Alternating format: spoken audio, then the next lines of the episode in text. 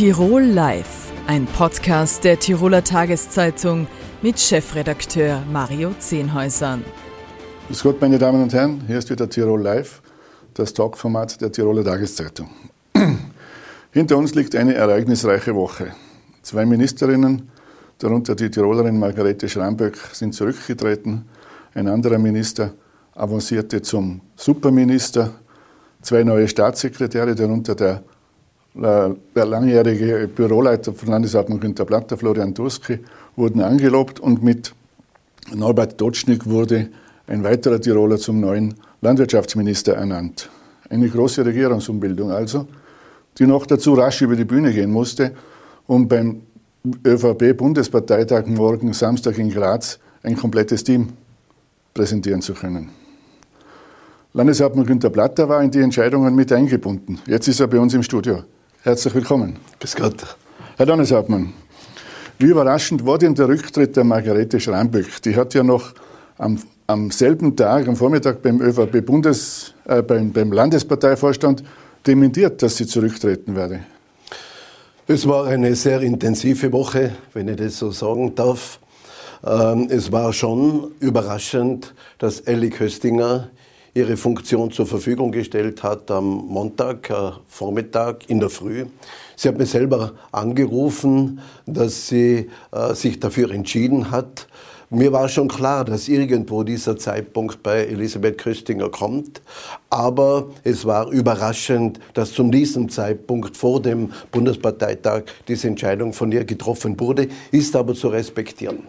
Es war Margarete Schramböck an diesem Tag, an diesem Vormittag auch in Tirol beim Landesparteivorstand. Wir haben auch darüber gesprochen und sie hat sich dann während des Landesparteivorstandes geäußert, dass sie sich überlegen wird, inwieweit sie selber persönliche Entscheidungen trifft. Und ähm, sie hat dann selbst die Entscheidung getroffen, weil sie ja noch eigentlich eine junge Dame ist mit 52 Jahren, dass sie sich anderwertig orientieren will und deshalb auch die Information an Karl Nehammer, dass sie ebenfalls diese Möglichkeit nützt aufgrund des Rücktrittes von der Elisabeth Köstinger, dass sie ebenfalls ihre Funktion zur Verfügung stellt. Waren Sie dann überrascht? Äh, was äh, die Margarete Schramböck betraf, haben wir das eigentlich gemeinsam äh, besprochen und ich habe ihre Entscheidung respektiert.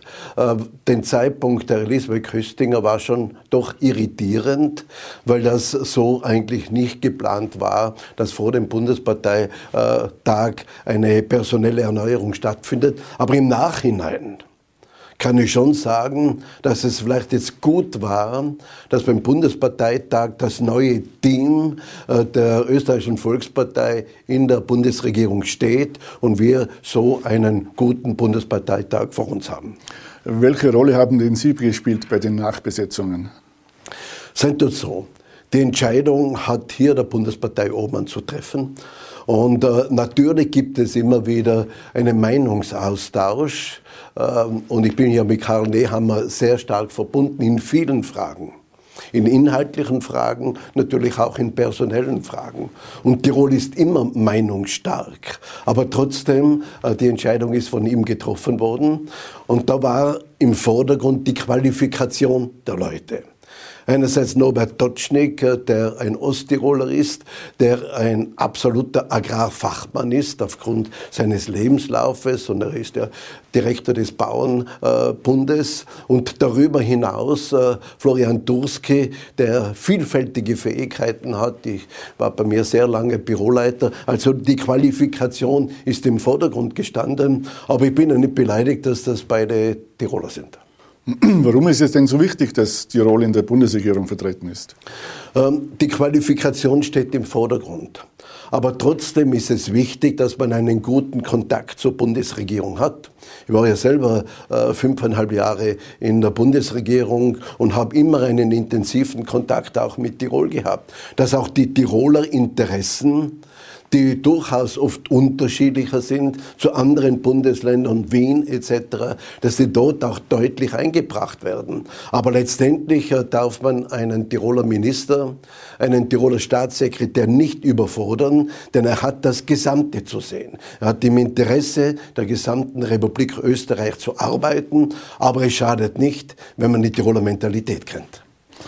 Der Kanzler hat bei der Präsentation der neuen Regierungsmitglieder dementiert, dass die Bünde- und Bundesländerlogik, wie er es genannt hat, äh, bei den Entscheidungen eine Rolle gespielt hat. Trotzdem hat es den Anschein, äh, als ob die Bundesländer jetzt wieder mehr zu sagen hätten und gehört werden als zum Beispiel unter Sebastian Kurz. Stimmt dieser Eindruck? Äh, da muss ich mal etwas ganz klar sagen. Auch bei Sebastian Kurz hat es immer wieder einen sehr engen Kontakt zu den Bundesländern, zu den Landeshauptleuten und zu mir, zu mir gegeben. Wir haben alle Entscheidungen, die getroffen wurden, zum Beispiel damals auch, als Margarete Schramböcker Wirtschaftsministerin wurde, ist das zwischen uns beiden auch besprochen worden. Und die Meinungen sind ausgetauscht worden. Und so ist es auch jetzt wieder der Fall gewesen. Und dieser Meinungsaustausch ist äh, Karl Nehammer wichtig. Äh, ich agiere ja gleich, wenn ich äh, so wichtige Entscheidungen zu treffen habe, rede ich mit den Bünden, rede ich mit den Organisationen in den Bezirken. Aber die Entscheidung dann hat die Führungsperson zu treffen, so wie das bei Karl Nehammer der Fall war. Der designierte Parteiobmann Nehammer hat angekündigt, äh, das Neue aus dem Logo der Partei entfernen zu wollen, also aus der neuen Volkspartei wieder die Volkspartei äh, machen zu wollen. Ist die Bundes-ÖVP damit wieder schwärzer? Also wir waren die Volkspartei, wir sind die Volkspartei und werden die Volkspartei bleiben. Und äh, man muss schon auch Folgendes sehen. Sebastian Kurz hat seinen Stil gehabt. Karl Nehammer hat einen anderen Stil. Und das ist auch richtig so, weil jeder unterschiedlich denkt. Die Herangehensweise auch unterschiedlich ist. Und deshalb ist es auch gut so, dass Karl Nehammer mit seinem Stil die gesamten Entscheidungen trifft. Und gerade in dem Fall war es wesentlich und war es mir wichtig, dass diese Entscheidung rasch getroffen wird, was die Personalentscheidung betraf. Denn wir haben es mit einem Krieg in der Ukraine zu tun. Wir haben mit einer gewaltigen Teuerungswelle uns zu beschäftigen. Die gesamte Energiefrage steht momentan im Vordergrund. Pflege, Gut, dass gestern auch die Entscheidung getroffen wurde betreffend Pflege, wo wir von Tirol aus das immer eingefordert haben, aber dass die Sachthemen, die inhaltlichen Themen äh, be bewertet werden, diskutiert werden und entschieden werden. Und deshalb war es wichtig und richtig, dass hier diese Personalentscheidung sofort getroffen wurde. Was erwarten Sie sich vom morgigen Bundesparteitag in Graz? Äh, dass Karl Nehammer gewählt wird, steht außer Frage. Äh, aber wie groß wird die Zustimmung sein? Oder anders gesagt, ab welcher Marke äh, ist es eine Niederlage für ihn? Ich habe dort wieder eine bestimmte Rolle als Vorsitzender der Wahlkommission. Äh, das ist aber meinem Alter und meiner Erfahrung in der Politik geschuldet. Und ähm, ich gehe davon aus, dass wir einen guten Parteitag haben werden dass äh, Karl Nehammer ein sehr gutes Ergebnis erzielen wird, aber auf eine Prozentzahl lasse ich mich nicht ein. Und was erwarten Sie sich inhaltlich? Äh, zuletzt hat Karl Nehammer ja äh, mit dem Plan, die Gewinne bei den, bei den teilstaatlichen Energiebetrieben abschöpfen zu wollen, für außerordentlichen Wirbel gesorgt. Kann es sein, dass die ÖVP, die bis jetzt ja immer als die Wirtschaftspartei gesehen wurde, einen, künftig einen anderen Kurs fährt? Also wir sind die Partei, wir sind die Volkspartei. Wir sind für alle Bürgerinnen und Bürger da. Ob es jetzt die Wirtschaft ist, ob das die Arbeitnehmer sind, die Bauern und aber auch junge, ältere, also wir Senioren, wir sind also für alle da. Das ist einmal das Wesentliche und so hat man die Politik auch auszurichten. Äh, Karl Nehammer wird, so glaube ich, an dem Parteitag morgen doch sehr stark inhaltliche Position äh, beziehen. Ich kenne seine Rede nicht, aber ich weiß, wie er denkt. Und da wird natürlich der, der Krieg in der Ukraine eine riesige Rolle spielen. Wie schaut es mit dem Strom aus? Wie schaut es mit dem Gas aus? Mit dem Ölembargo, äh, das ausgesprochen wurde seitens der Europäischen Union? Wie schaut es aus mit der gesamten Teuerung? Und da werden natürlich auch Themen dabei sein. Ich habe eingebracht, dass man die kalte Progression abschaffen soll, weil das eine Benachteiligung ist, nicht nur für die Wirtschaft, sondern sondern für alle Bürgerinnen und Bürger. Und ich erwarte mir auch, dass man mit den Themen Energie bis hin zur Pflege, dass man auch jene Themen behandelt bei diesem Parteitag, die für alle Österreicherinnen und Österreicher relevant sind. Äh, noch kurz zur Landtagswahl. Ist der Termin jetzt fix in Tirol? Ich entnehme äh, verschiedenen Medienberichten, dass hier immer wieder diskutiert wird, äh, wann die Wahl stattfinden soll. Aber es gibt überhaupt keinen Grund, dass man früher wählen sollte, denn die Themenlage ist dermaßen intensiv, auch die Pandemie ist ja noch nicht vorbei, dass wir uns äh, inhaltlich mit den Themen beschäftigen sollen. Ich kenne also wenig Leute, beinahe niemand, wenn man auf der Straße mit den Menschen spricht, die sagen, wählt's früher dann muss man erst einmal die Antwort geben, warum wählt man früher. Wir haben eine intakte Regierung und wir werden diese Legislaturperiode auch dementsprechend weiter arbeiten und weiterentwickeln. Also definitiv Frühjahr 2023. Ja. Wie kritisch beobachten Sie denn äh, die Vorgänge bei den Grünen, wo jetzt ja zwei Zweierteams um die Nachfolge von Ingrid Philipp errittern? Ja, äh, die Grünen haben äh, immer eine andere Vorgehensweise, als äh, es bei der österreichischen Volkspartei, Tiroler Volkspartei ist. Da werden Personalentscheidungen rasch getroffen. Aber das ist bei den Grünen anders und es ist auch in Ordnung so. Und Sie haben hier einen Prozess festgelegt, äh, dass hier eine Entscheidung dann demnächst getroffen wird. Ich kenne alle, die derzeit in Diskussion stehen, mit denen arbeite ich ja in der Regierung und mit Gebe Meyer als Klubermann zusammen. Da ist die Zusammenarbeit gut. Die Zusammenarbeit ist verlässlich. Also ich meine, die Entscheidung, die die Grünen dort treffen werden, wird auf die Regierung keinen Einfluss haben. Und das haben mir auch beide, äh, Gabi Meyer und, und aber auch die, äh, die Gabi äh, Fischer mitgeteilt, dass hier aufgrund einer Personalentscheidung die Regierungsarbeit nicht leiden wird. Haben Sie nicht Angst, dass äh, die jeweils Unterlegenen dann einen härteren Kurs fahren und die, die gelebte schwarz-grüne Harmonie in der Regierung ein bisschen stören könnten? Ähm, es ist so, vor Wahlen spitzt man natürlich immer wieder zu. Aber wenn man in der Regierung ist, äh, so muss die Regierungsverantwortung im Vordergrund stehen. Und davon gehe ich auch weiter hinaus. Herr Landeshauptmann, vielen Dank für das Gespräch. Sehr gerne, danke. Wir bleiben in der Tiroler Landespolitik, wechseln aber das Thema. Die Verkehrsgruppe der Eusalp, einem Zusammenschluss der sieben Länder Österreich, Frankreich, Deutschland, Italien, Fürstentum Liechtenstein, Slowenien und der Schweiz mit dem Ziel, eine EU-Alpenstrategie zu erarbeiten, tagte von Mittwoch bis heute Freitag in Innsbruck. Mit am Tisch saß Landeshauptmann Stellvertreterin Ingrid Philippe. Herzlich willkommen. Herzlichen Dank für die Einladung. Frau Philippe, worum ist es bei dieser Sitzung genau gegangen? Also wir hatten die sogenannten Mobility Days, jetzt schon zum zweiten Mal nach 2014, eine ganze Serie von Veranstaltungen, äh, bei denen wir äh, Expertinnen und Experten und politische Vertreterinnen und Vertreter der Regionen eingeladen haben. Zum einen ähm, aus der Eusalp, aus der Alpenregion der Makrostrategie Alpen, aber auch von der Immonitraf-Initiative. Ähm, das ist ein kleiner gefasster, wirklich die alpenquerenden Korridorregionen oder eben auch die Brenner Korridor-Plattform, die zum Beispiel insbesondere für die Errichtung des Brenner Basistunnels und seiner Zulaufstrecken sich regelmäßig austauscht und trifft. Und wir haben versucht, durch eine gemeinsame Einladung und eine Tagung sehr zeitnah ähm, auch die Synergien und die Gemeinsamkeiten dieser Gruppen zu heben, ähm, voneinander zu lernen, das miteinander auszutauschen, um eben dann auch die nächsten strategischen Schritte festlegen zu können und abzugleichen, in welche Richtung wir fortkommen müssen. Mhm. Äh, ohne funktionierende Schiene äh, wird der Verkehr entlang des Brennerkorridors aber nie wirklich verringert werden können. Äh, auch der Bahn, äh, der, der, Ausbau des Brenner Basistunnels äh, hat also nicht dazu beigetragen, also die, die Ankündigung, dass der Verkehr weniger wird. Äh, ganz im Gegenteil, im, im Vergleich äh, hat der, der, Güterverkehr auf der Straße zur Schiene sogar abgenommen. Aktuell liegt das Verhältnis bei 74 zu 26 Prozent. Ist es auch darum gegangen bei dieser Arbeitssitzung?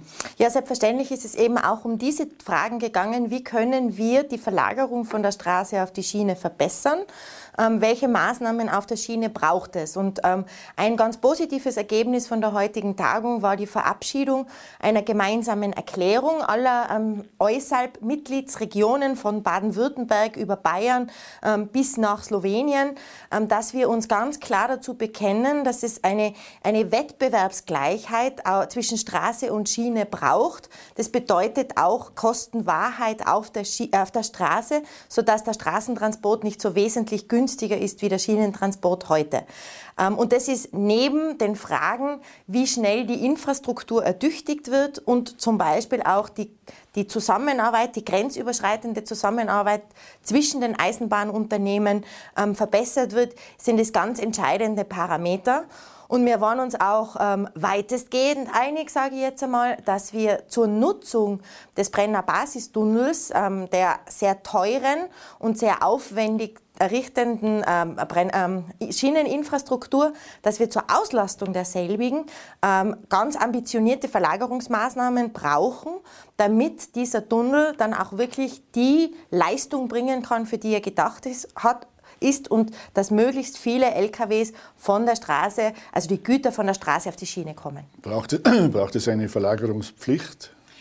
Das wäre das Optimum, ähm, um es ganz ehrlich zu sagen. Eine Verlagerungspflicht, äh, so wie sie es in der Schweiz auch ähm, versuchen zu praktizieren, ist natürlich das, was das, was das ähm, stärkste Instrument wäre. Ähm, da darf man allerdings nicht vergessen, dass natürlich die ähm, anderen europäischen Länder, die zum Beispiel am Rande der Europäischen Union leben, natürlich ganz andere Interessen haben. Für die ist zum Beispiel teilweise ein leistbarer Straßentransport sozusagen wirtschaftlich unerlässlich, weil es noch gar keine Schieneninfrastruktur gibt. Also da wäre auch die Notwendigkeit, und das ist ja auch das, was Ursula von der Leyen ähm, gefordert hat, dass die Regionen sich arrangieren und versuchen, für ihre Region, in dem Fall Fall die Alpenregion, geeignete Maßnahmen zu setzen, wie zum Beispiel eine Korridormaut über den Brenner. Jetzt bis zur Inbetriebnahme des Brenner Basistunnels wird, wird es noch einige Zeit dauern. Äh, was gibt es für Möglichkeiten, bis dahin den Verkehr einzudämmen?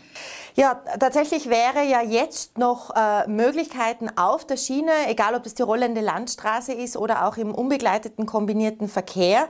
Und deswegen braucht es diese Korridormaut, damit jetzt schon mehr Güter auf die Schiene verlagert werden. Ähm, da könnte man schon ähm, Verbesserungen erzielen. Da gibt es jetzt momentan Gespräche zwischen den äh, Ministerien, also zwischen Berlin, ähm, Wien und Rom, gemeinsam mit der Europäischen Kommission, wie man diese Korridormaut erhöhen könnte, um so ähm, den Druck von der Straße weg hin Richtung Schiene zu erhöhen. Ähm, da haben wir schon Möglichkeiten, aber die große Entlastung kommt natürlich erst ähm, mit der Inbetriebnahme des Brenner Basistunnels.